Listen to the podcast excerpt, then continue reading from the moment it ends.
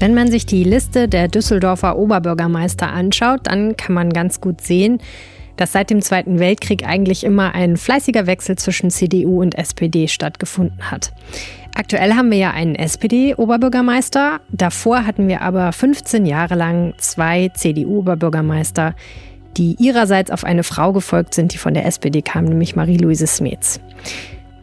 So oder so, CDU und SPD geben sich also im Rathaus ein bisschen die Klinke in die Hand und deswegen ist natürlich auch besonders spannend, sich mit dem CDU-Oberbürgermeisterkandidaten zur Kommunalwahl 2020 zu befassen.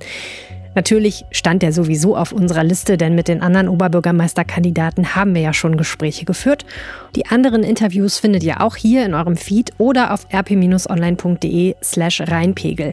Und sowohl in den Shownotes dieser Episode als auch auf dieser Website findet ihr Kontaktmöglichkeiten. Das heißt, wenn ihr Fragen, Wünsche oder Anregungen habt, dann schreibt uns gerne eine Mail an reinpegel.rheinische-post.de oder ihr könnt uns auch auf Twitter finden. Mein Name ist Helene Pawlitzki und mein Kollege heißt Arne Lieb.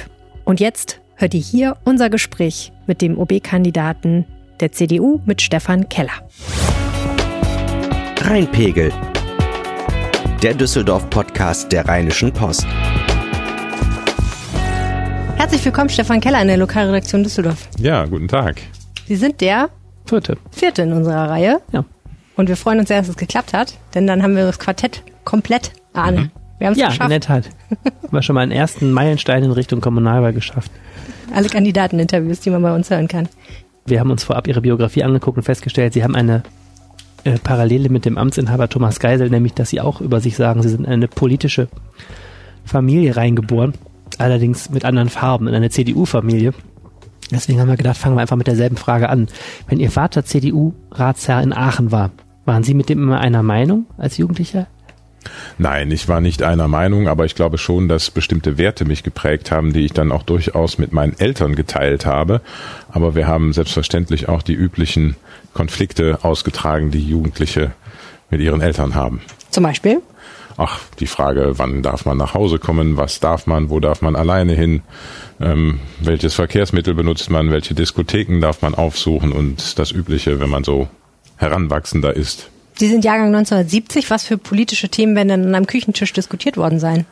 Also ich bin in der Tat sehr, sehr früh mit Politik konfrontiert worden. Das erste oder die erste Kampagne, an die ich mich äh, tatsächlich bewusst erinnern kann, war die von Heinrich Köppler, Wähl den politischen Frühling. Das war in den ja, Mitte der 70er Jahre. Ich glaube, das war die Landtagswahl 1976. Das war das erste. Ähm, da gab es mal so ein Plattencover mit einem Boxhandschuh und diesen Song, der heute würde man den furchtbar schrecklich finden, aber er hat damals wohl verfangen. Jedenfalls hat die Union ja ganz gute Ergebnisse erzielt, auch wenn es nicht für die absolute Mehrheit in Nordrhein-Westfalen gereicht hat. Und dann gab es eine Kampagne, die auch schon sozusagen sehr bei mir hängen geblieben ist, obwohl ich noch Grundschüler war. Das war das Bürgerbegehren, das Volksbegehren gegen die Koop-Schule, also die kooperative Schule ähm, das einzige erfolgreiche Volksbegehren, das es in Nordrhein-Westfalen bisher gegeben hat. Und da mhm. ging es tatsächlich aus meiner Sicht um ideologische Schulpolitik. Also das hätte ich damals mit sechs oder sieben noch nicht so formulieren können. Aber ähm, ich habe schon mitbekommen, dass das viele Familien in äh, wirklich äh, richtig aufgebracht hat und alle liefen rum mit so Aufklebern, die hatten die Form eines Stoppschildes und da stand drin Stopp Koop und wie gesagt, ich habe das nicht so ganz begriffen, aber irgendwie deutlich gemerkt, da ist was, was uns alle befasst, betrifft und äh, über sowas wurde dann diskutiert. Und dann Was war denn das für eine Koop-Schule? Die Koop-Schule war letzten Endes eine besondere Form der Gesamtschule, wenn ich das richtig rekapitulieren kann. Also alle gemeinsames Lernen. Ähm, das wurde dann sozusagen von konservativer Seite als Gleichmacherei gescholten und von der progressiven oder von der von der sozialdemokratischen Seite eben als eine besondere Errungenschaft der sozialen Gerechtigkeit und der Bildungschancengleichheit. Und äh, heute, glaube ich, hat sich das alles etwas nivelliert. Ähm, ich glaube, beide Seiten sind da aufeinander zugegangen und heute existiert die Gesamtschule, wie ich finde, als gleichberechtigte Schulform neben dem Gymnasium, Haupt- und Realschule. Und das ist auch, glaube ich, für die, für die Vielfalt des Schulsystems ganz gut so. Das klingt, so. das klingt so, als wären Sie als Kind dann so mitgeschleppt worden, sozusagen, wenn Sie sich nur an das Stoppschild erinnern. Ach, was heißt mitgeschleppt? Also ich habe selber sowas auf Schulranzen gehabt. Also ähm, und mitgeschleppt worden bin ich nie, aber es gab immer auch das Angebot, dabei zu sein. Ähm, ich habe auch Flyer verteilt für meinen Vater und solche Dinge eben äh, mitgemacht, Plakate geklebt und sowas und äh, dabei einfach äh, geholfen und so wird man dann ähm, tatsächlich auch für Politik interessiert. Und das ging dann weiter. Anfang der 80er waren dann die großen politischen Debatten ähm, der NATO-Doppelbeschluss, die Nachrüstung. Ich kann mich noch sehr, sehr gut äh, an die äh, an die sogenannte politische Wende, damals von sozialliberal zu Helmut Kohl ähm, erinnern. Unser Politiklehrer brachte damals ein Radio mit in den Unterricht und wir haben dann das konstruktive Misstrauensvotum gehört, in dem dann Helmut Kohl zum Bundeskanzler gewählt worden ist und dann kam ja der 83er Bundestagswahlkampf. Ähm, da ging es um eine geistig-moralische Wende. Das war, glaube ich, ein großes Wort, aus heutiger Sicht wirklich auch ein viel zu großes Wort, was damals für das, was damals passiert ist. Und daran schloss sich ja dann die lange, lange Ära Kohl und äh, mit allen Höhen und Tiefen, die das hatte und auch mit aller Begeisterung, aber auch Frustration, die das dann für jemand mitbringt, die äh, der der CDU zugeneigt ist. Und es war eine spannende Zeit mit Wiedervereinigung und so setzte sich das dann fort. Und ich habe die Politik nie aus dem Auge verloren und äh, war immer gerne mit dabei. Sie sind dann in Junge Union auch äh, eingetreten, aber Sie haben nie ein Mandat angestrebt bis heute, oder?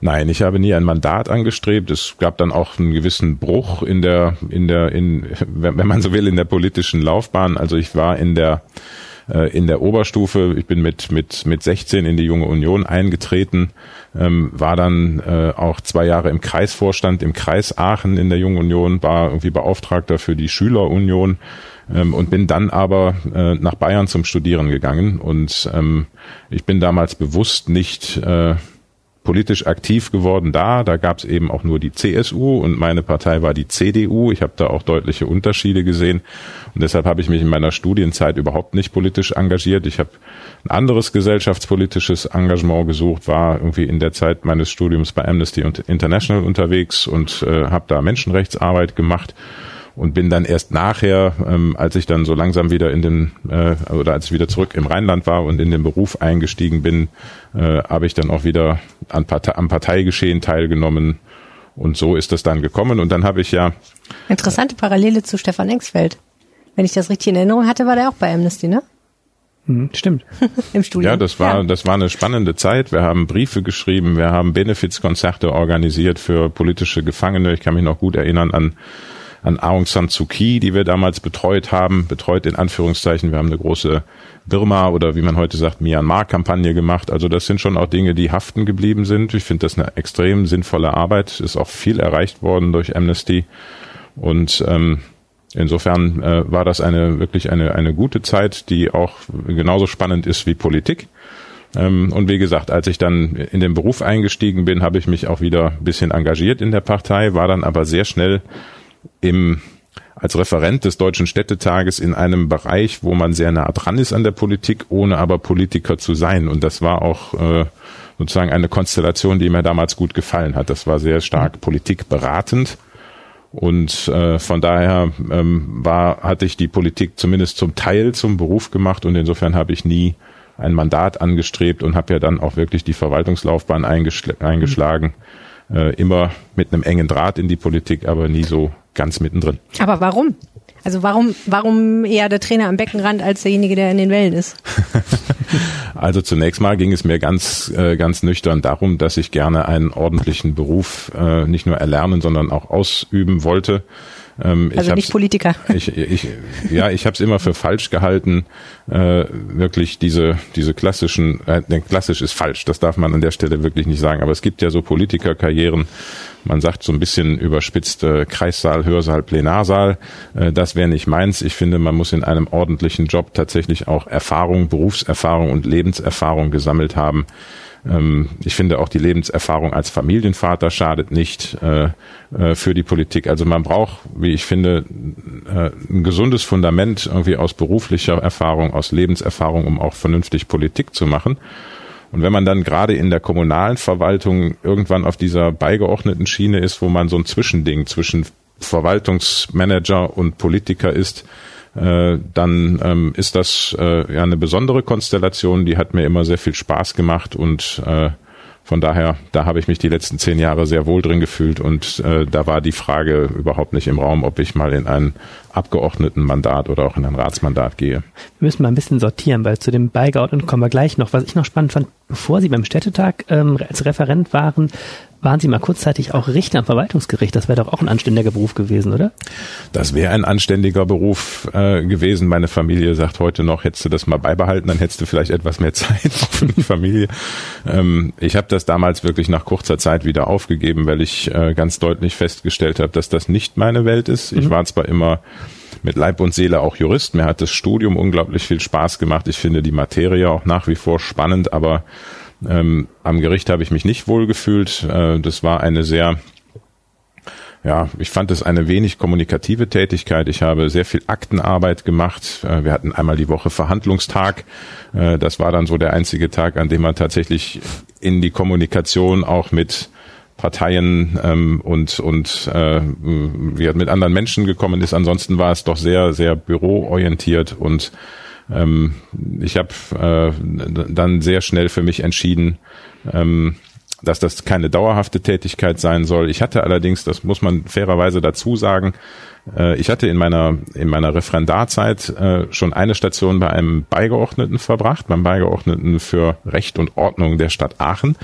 Und äh, der hat mich zu Beginn meiner Station da gefragt, was wollen Sie denn mal werden? Und damals habe ich noch gesagt, ich möchte gerne Anwalt werden.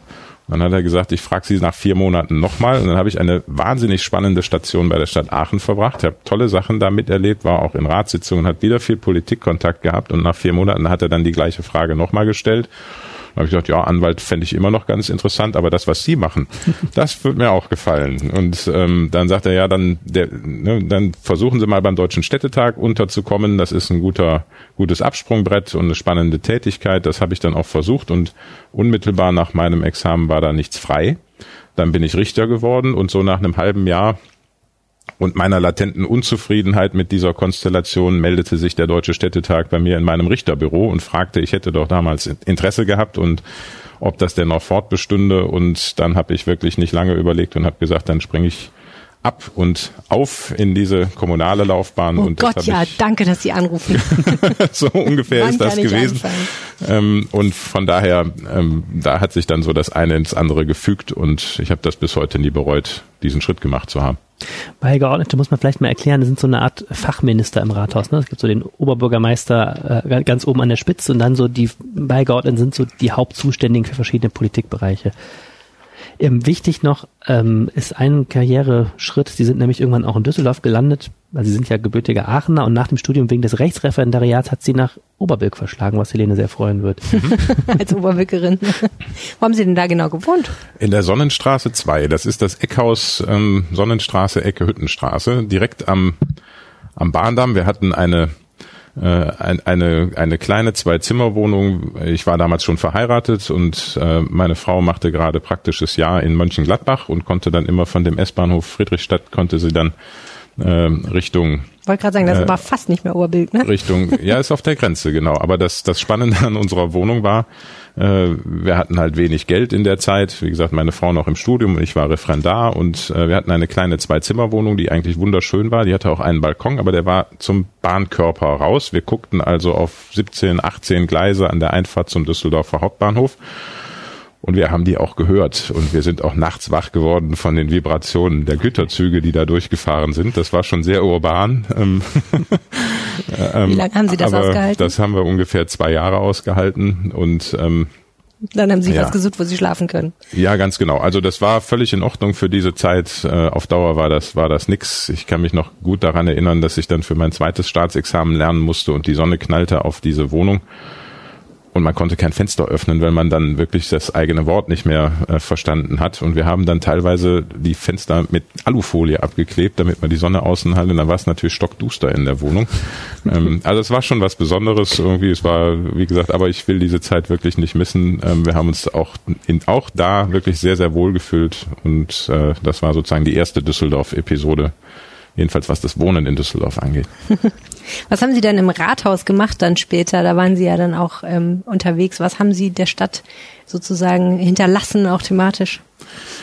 Ja, ich glaube eine ganze Menge, ehrlich gesagt. Das war auch eine Zeit, in der wir viele Projekte umgesetzt haben. Ich bin ja dann ähm, 2010 gewählt worden. 2011 äh, habe ich das Amt angetreten. Ähm, da war gerade äh, der Startschuss gefallen für den Bau der Wehrhahnlinie. Und das Sie waren zuständig für Verkehr, für Schön, Ordnung ja, und für Recht, muss man dazu sagen. Genau, also das war ähm, Recht, Ordnung, Verkehr hieß das Dezernat. Ich habe immer gesagt, das waren so vier Ämter, die für einen Juristen eigentlich ein, ein Heimspiel sind oder in denen sich ein Jurist wohlfühlt. Das war das Rechtsamt, das Ordnungsamt, das Einwohnermeldeamt und das Amt für Wahlen und Statistik. Ähm, Und das fünfte Amt war das Amt für Verkehrsmanagement.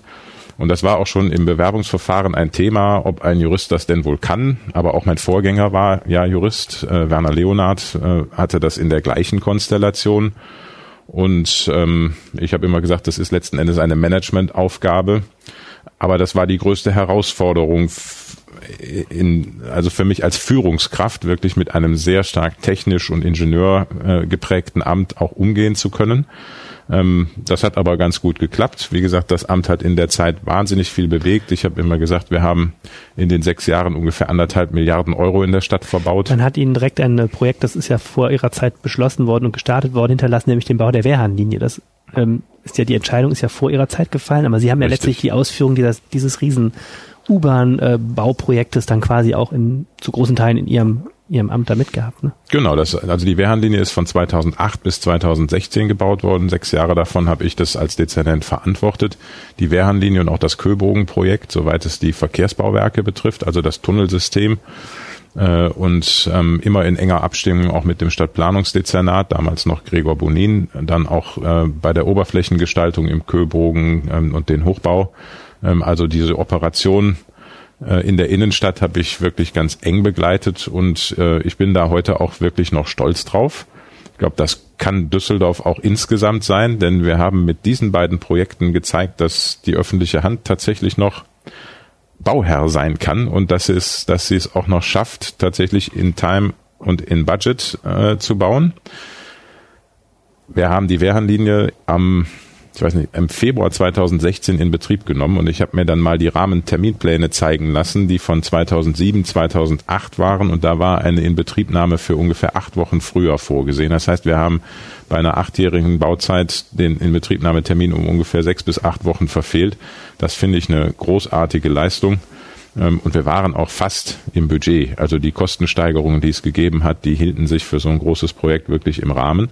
Und beim Köbogen haben wir es tatsächlich geschafft, nicht nur den Zeitplan einzuhalten, sondern auch unterhalb des vorgesehenen Budgets zu bauen.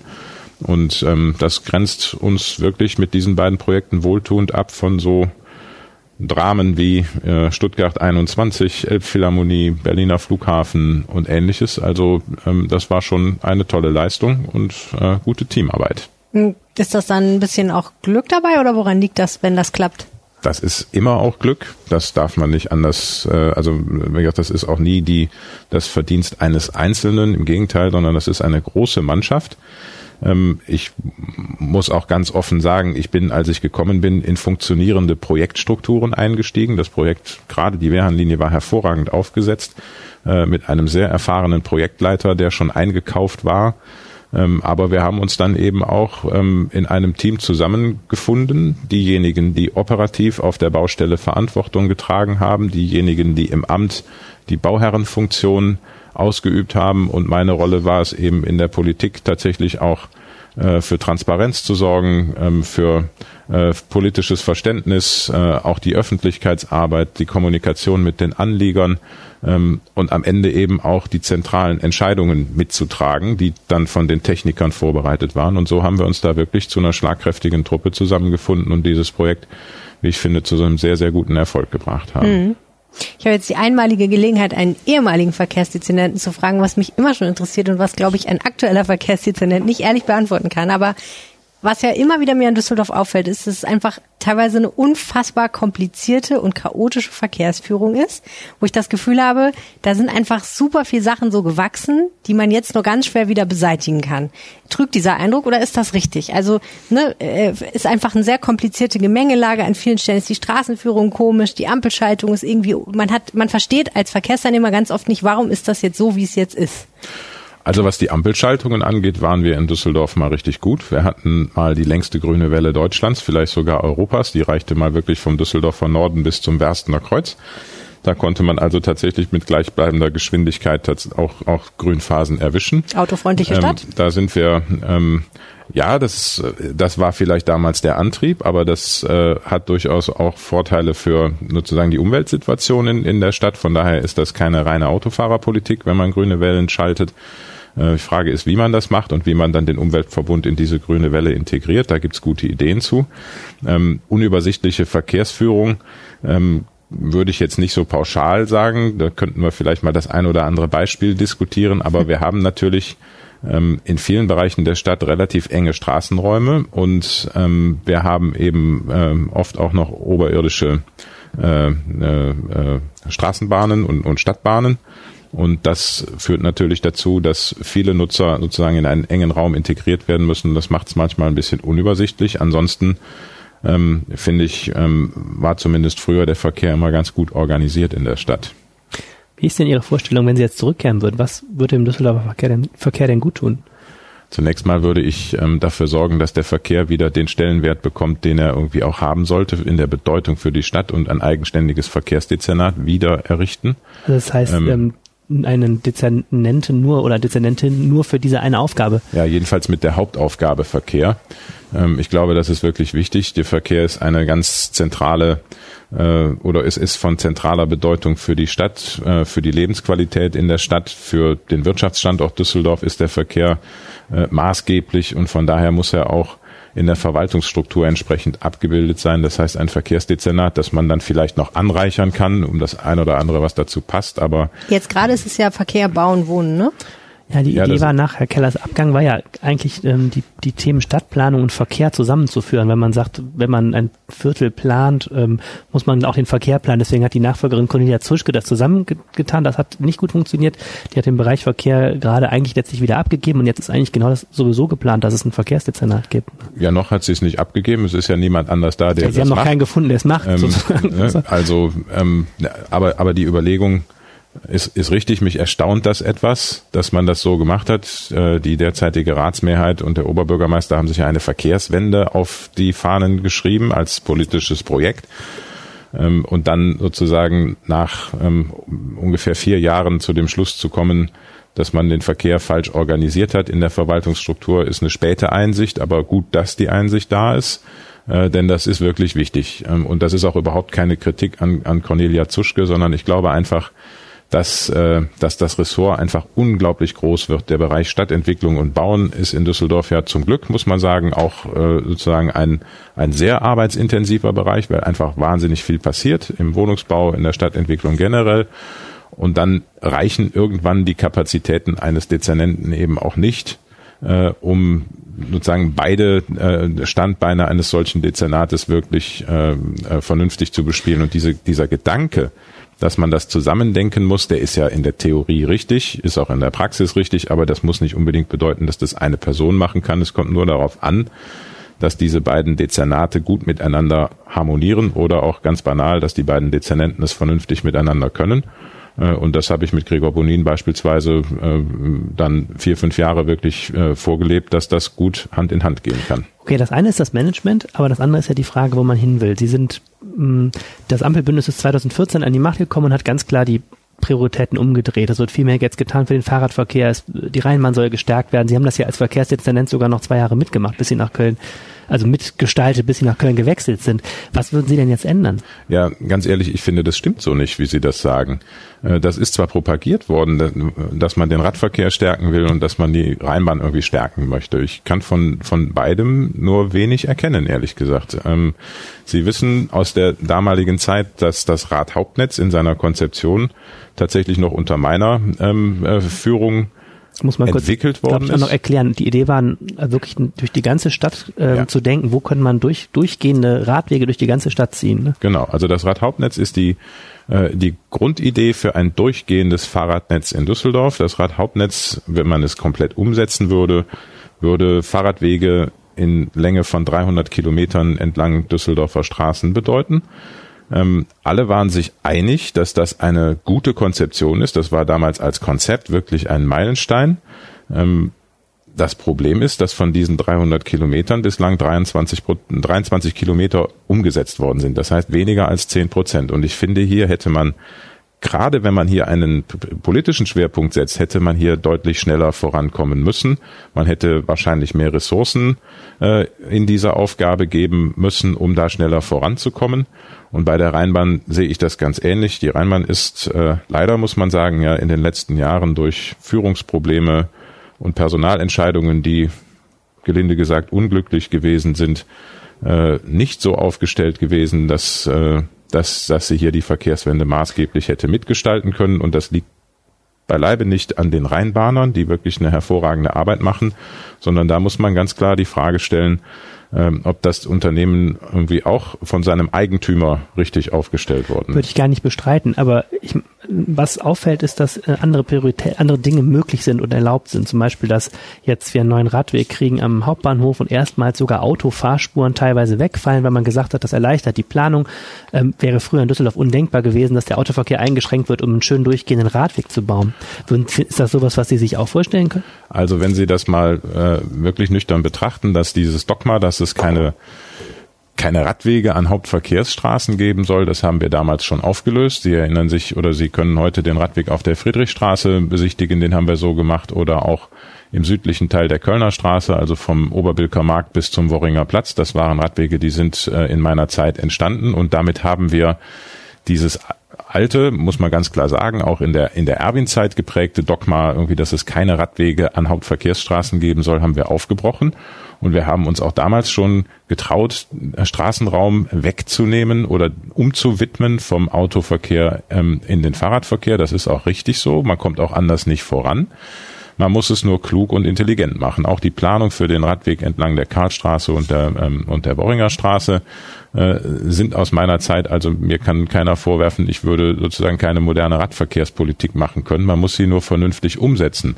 Und Sie sehen ja, ähm, was passiert, wenn man sozusagen eine gut gemeinte Idee schlecht umsetzt. Das ist derzeit auf der Sizilienallee zu besichtigen. Pop-up-Radweg, der berühmte. Genau, und mit, mit, mit sowas erweist man dem, dem Radverkehr in der Stadt wirklich einen Bärendienst, ähm, weil das einfach zu Problemen führt, ohne dass sie die Radverkehrssituation maßgeblich verbessern, weil das tut's da nicht.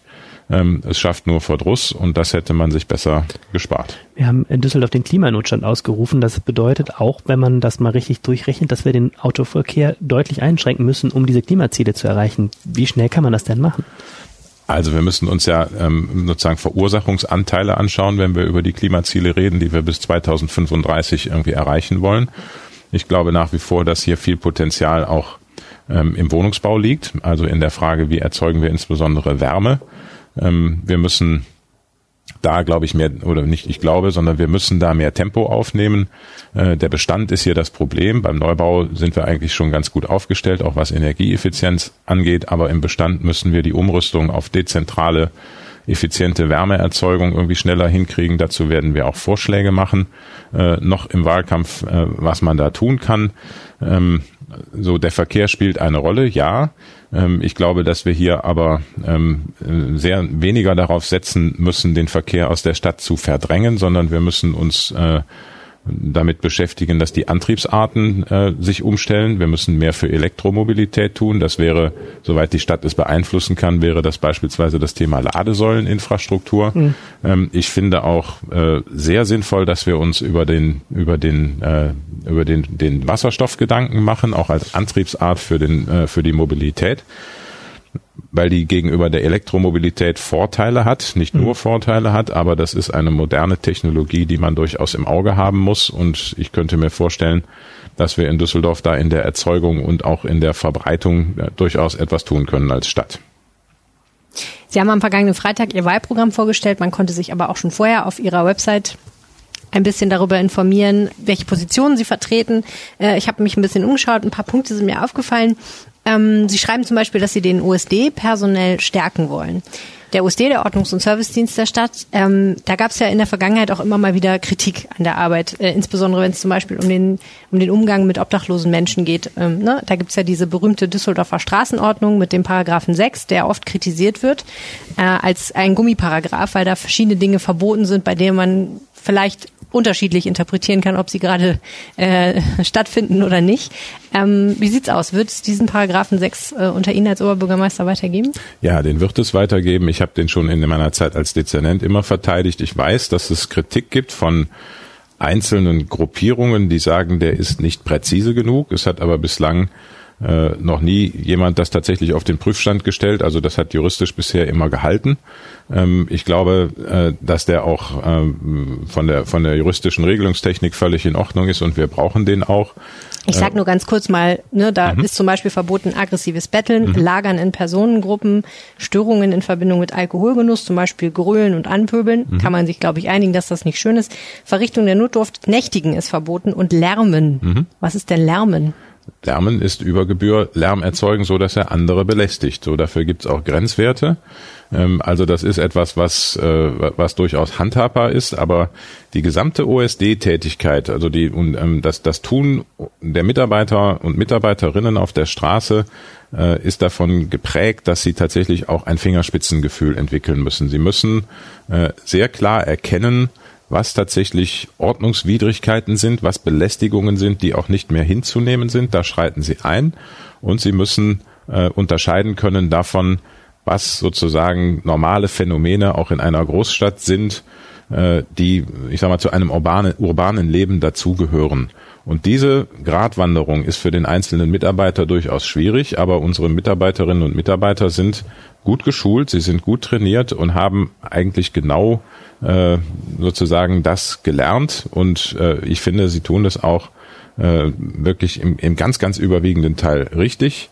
Jeder macht mal Fehler, aber ich glaube, ähm, Düsseldorf kann durchaus stolz darauf sein, einen so gut ausgebildeten Ordnungsdienst zu haben. Das ist nämlich noch beileibe nicht in jeder Stadt so. Ähm, da ist viel Aufbauarbeit geleistet worden in den letzten 20 Jahren. Ähm, und das ist, äh, so, sollte man sich nicht äh, sozusagen kaputt reden lassen. Der OSD ist eine ganz zentrale Einrichtung äh, der Stadt. Die ist wichtig für die Stadt und ich würde sie gerne massiv ausbauen, diese Einrichtung oder diese diese Organisationseinheit, weil wir eben auch mehr Personal auf der Straße brauchen, um die wirklichen Probleme in der Stadt mit angehen zu können. Was sind das für Probleme? Wir haben, glaube ich, wenn Sie jetzt in der Nacht in die Altstadt gehen, dann werden Sie das feststellen. Wir haben diese Geschichte mit den, mit den Rasern und den Posern am Rheinufer. Wir haben Gruppen, die andere belästigen. Ne? Wir haben offene Drogenszenen. Ähm, so, wir haben eine ganze Menge von auch neuen Problemen in der Altstadt. Viele fühlen sich unsicher in der Altstadt. Ich weiß, dass Kriminalitätsstatistik manchmal eine andere Sprache spricht, aber ich glaube, wer sozusagen nachts um zwölf in der Altstadt unterwegs ist, weiß, dass wir einen Ordnungsdienst brauchen. Der weiß auch, dass wir eine starke Polizeipräsenz in der Stadt brauchen. Und ich finde, die Stadt muss hier ihre eigenen Hausaufgaben machen. Äh, wir sind auch darauf angewiesen, dass die Landespolizei uns hilft, aber dann müssen wir auch unseren Teil dazu beitragen, dass nicht nur die Altstadt, sondern die Stadt insgesamt sicher ist. Bei aller Konzentration auf die Innenstadt und die Altstadt dürfen die Stadtteile nicht zu kurz kommen. Es kann nicht sein, dass jemand aus Kaiserswerth oder Garat äh, oder Wersten in der Leitzentrale des Ordnungsdienstes anruft und zu hören bekommt, dass die Lärmbeschwerde nicht bearbeitet werden kann, weil kein Personal ist. Das ist etwas, was die Menschen frustriert. Und da müssen wir gegensteuern und das geht nur, indem wir da personell aufstocken. Ich weiß, dass das schwierig ist, aber wir sollten alle Anstrengungen unternehmen, das zu tun. Es ist der OSD natürlich nicht dafür da, um Kriminalität zu bekämpfen oder Sicherheit äh, herzustellen, sondern um Ordnung, wie der Name schon sagt, herzustellen. Also Lärmbeschwerde ja, aber Prügelei auflösen oder irgend sowas, dafür ist er ja eigentlich gar nicht da. Das ist richtig. Das S in OSD steht nicht für Sicherheit, sondern für Service. Das ist der Ordnungs- und Servicedienst. Ähm, aber trotzdem dient er im weitesten Sinne der Sicherheit in der Stadt. Äh, harte Kriminalitätsbekämpfung, da haben Sie völlig recht, ist Aufgabe der Polizei. Das ist auch gut so. Äh, es muss hier eine klare Abgrenzung geben, aber äh, vieles, was am Ende auch in harte Kriminalität ausartet, ist durchaus im Vorfeld irgendwie vom OSD zu ahnden. Und äh, von daher, die, auch die Bilanzen des Ordnungs- und Servicedienstes sprechen ja dafür, dass es eine Vielzahl von Ordnungswidrigkeiten gibt, äh, die tatsächlich äh, in der Stadt auch passieren und wo wir dann auch einschreiten müssen. Und allein, das war damals im Übrigen auch der Gründungsgedanke des OSD, allein die Präsenz von uniformierten Kräften im Stadtbild führt dazu, dass die Menschen sich erstens sicherer fühlen und dass auch weniger passiert. Sollte der USD Schlagstöcke tragen? Ähm, ich, äh, ich finde, der OSD sollte zur Selbstverteidigung diesen, diesen sogenannten Teleskopabwehrstock haben. Das äh, mögen Sie als Schlagstock bezeichnen. Das ist eine defensive äh, eine, eine defensive Selbstverteidigungswaffe, die zur Ausrüstung dazugehören sollte. Ich glaube, es ist auch in Düsseldorf so, dass er dazugehört. Ähm, ich finde das, äh, ich finde das grundsätzlich richtig. Äh, hier geht es nicht darum, ähm, den als, als Waffe einzusetzen, sondern hier geht es darum, den Eigenschutz zu sichern. Und dafür ist er da.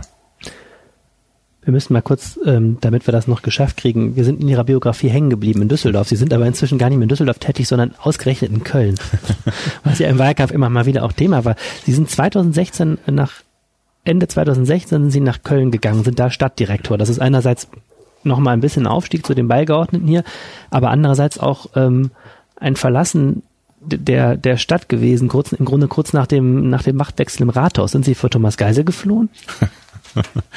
Nein, ich bin nicht vor Thomas Geisel geflohen. Ich würde niemals fliehen, äh, schon gar nicht vor einem äh, Menschen, mit dem ich zusammenarbeiten muss oder vor einem Vorgesetzten, wie man das auch immer, das wäre äh, wirklich nicht mein Stil. Ähm, aber es hat damals einfach viel zusammengepasst an der Stelle.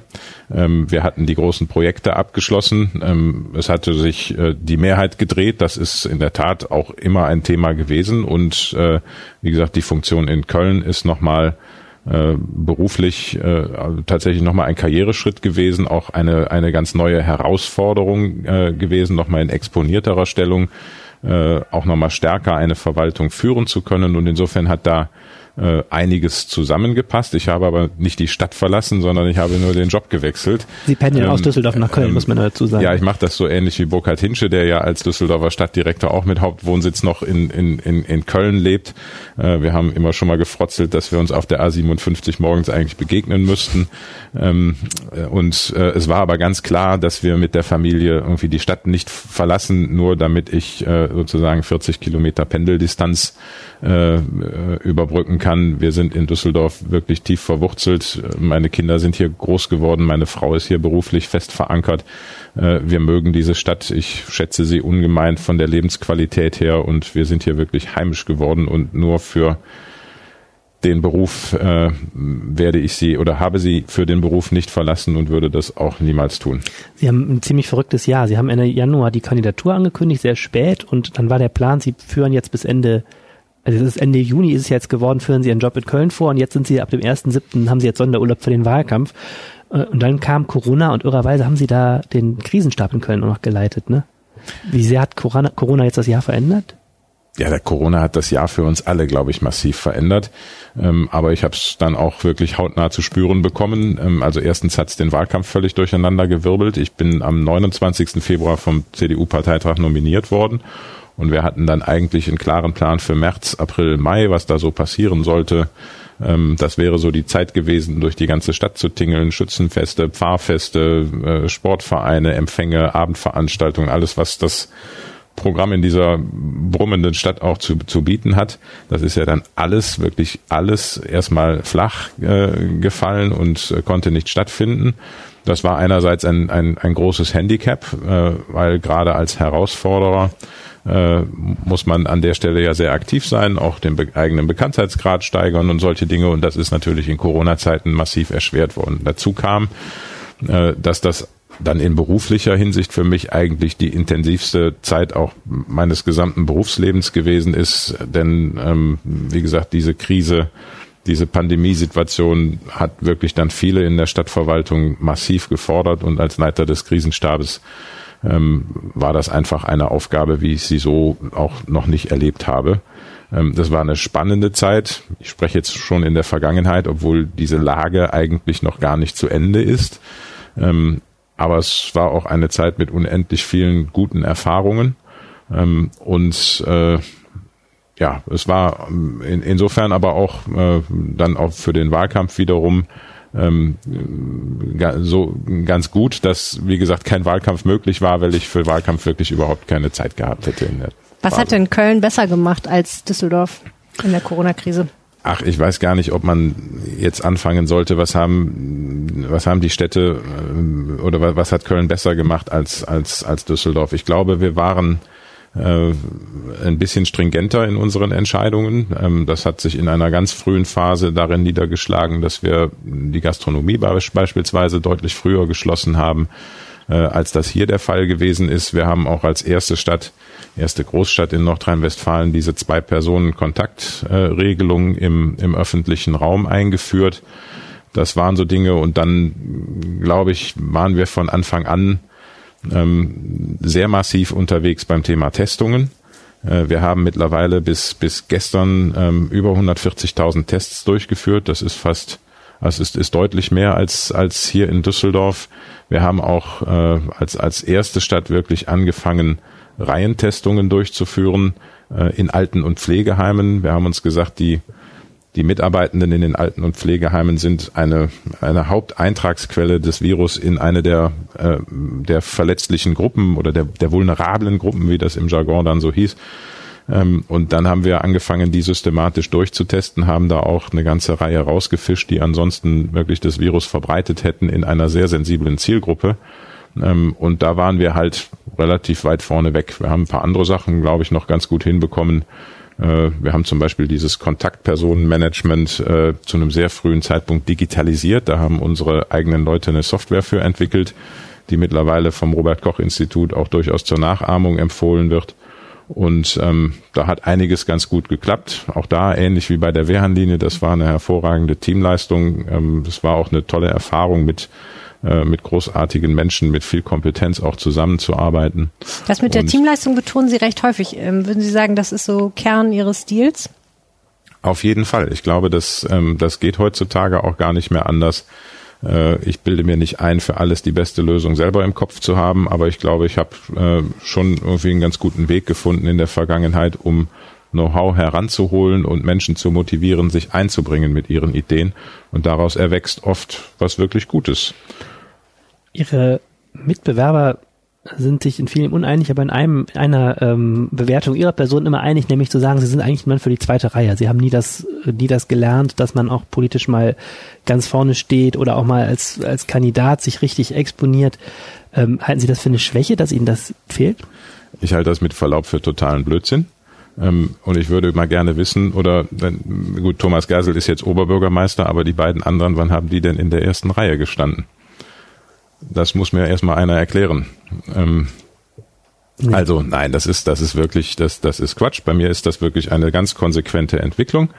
Ähm, ich habe zehn Jahre lang für kommunale Spitzenverbände gearbeitet, habe in der Zeit ein breites Netzwerk in der kommunalen Familie und in der Bundes- und Landespolitik geknüpft. Ich habe mir ein unglaubliches Querschnittswissen über kommunale Verwaltung in der Zeit und über Politik angeeignet und bin jetzt seit zehn Jahren wirklich in Spitzenfunktionen in Großstädten unterwegs und habe mich sehr gründlich auf das vorbereitet, was da kommt.